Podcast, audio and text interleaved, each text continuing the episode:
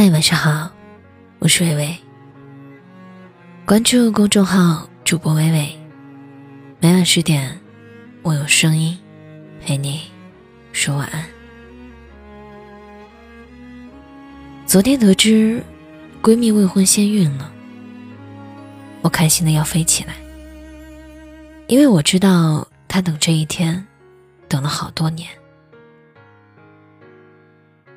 十年前，大学刚毕业，她就早早的把自己嫁了。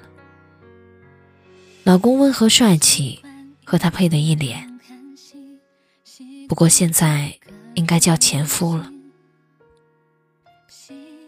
几年前，前夫出轨，小三的电话打到家里，闺蜜选择了忍。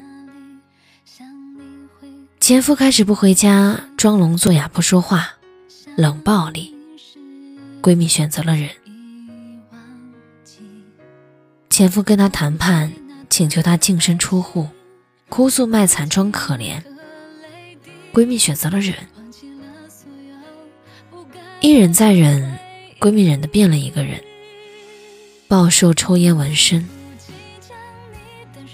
最后我忍不了了，我说你到底在等什么？都这样了还不离婚？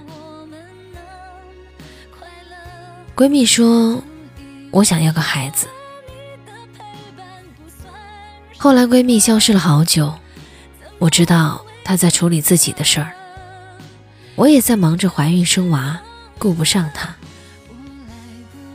直到半年前，她突然蹦出来告诉我：“去年姐把人生大事儿解决了。”我们隔着微信遥岸相庆。我说错的人，迟早让他滚蛋。闺蜜说：“是啊，现在追我的人好多。”那一刻，我知道，他已经从那段千疮百孔的伤害里走了出来。你看，命运从来不会辜负每一颗善良的心。闺蜜终于所遇良人，得偿所愿，成为妈妈身。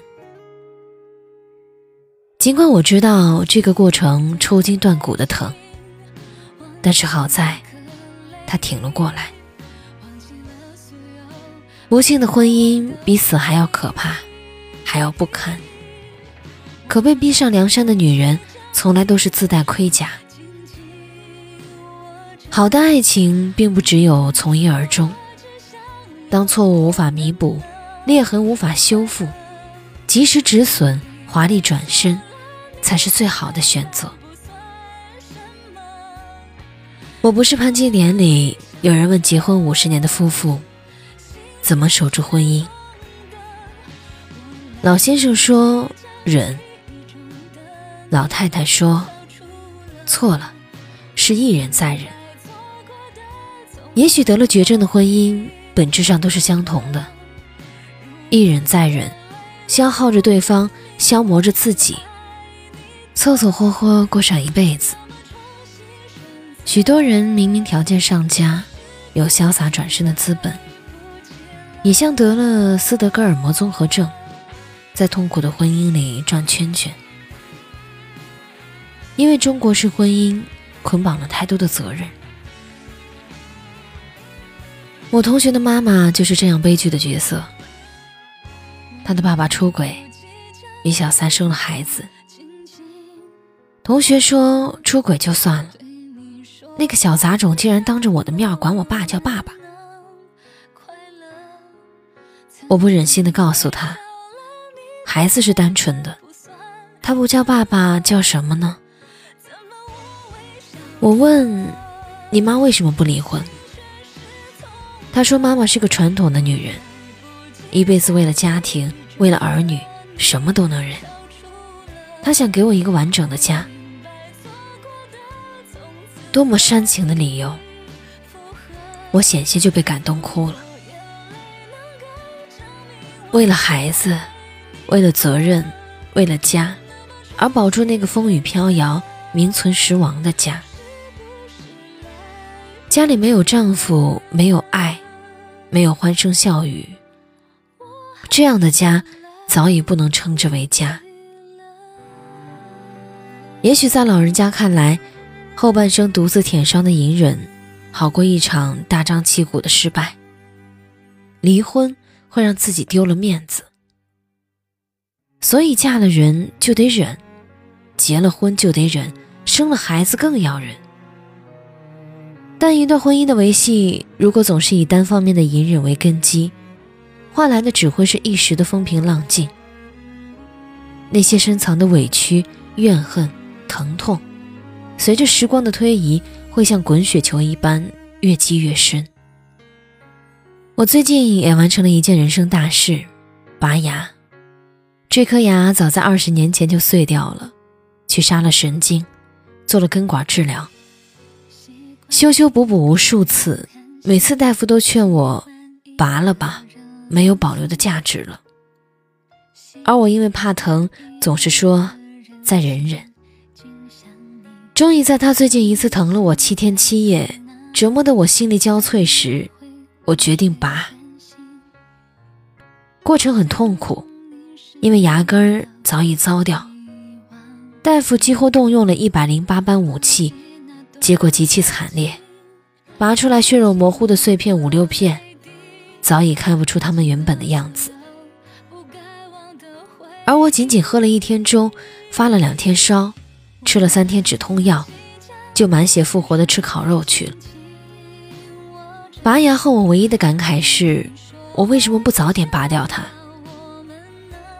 所以你看，离婚的本质和拔牙并没有什么不同。你原本以为很痛很怕的事情，其实只是你以为而已。当你又能吃嘛嘛香时，你只会诧异你当初的隐忍。婚姻本就是一件美妙的事，不是隐忍就可以将一切裂缝都掩盖。从一而终，并不等于将就一生。张爱玲说：“出名要趁早。”我觉得。离婚更要趁早。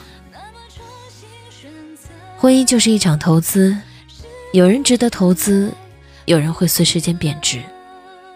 及时止损，别让毒瘤在你体内生根，最终别无选择，只能画地为牢。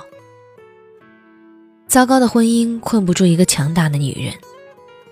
一个成熟的人，既有踏入围城的魄力，也有在墙毁成塌之时。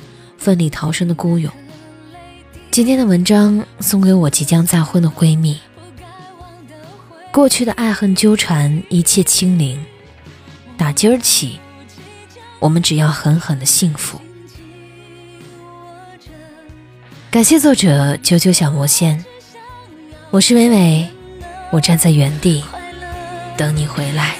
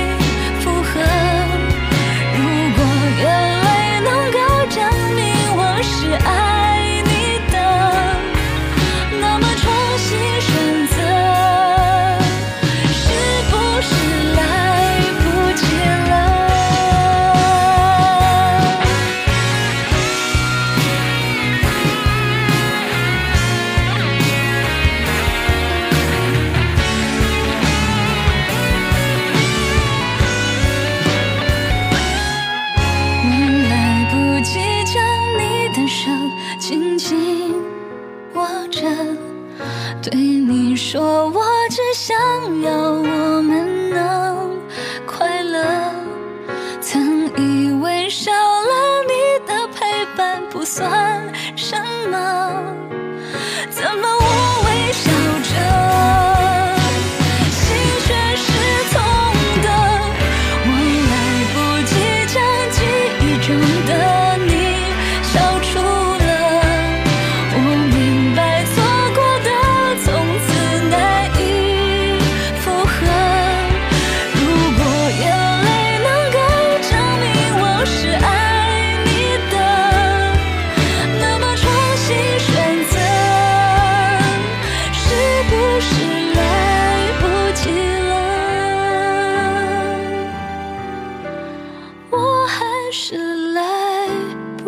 是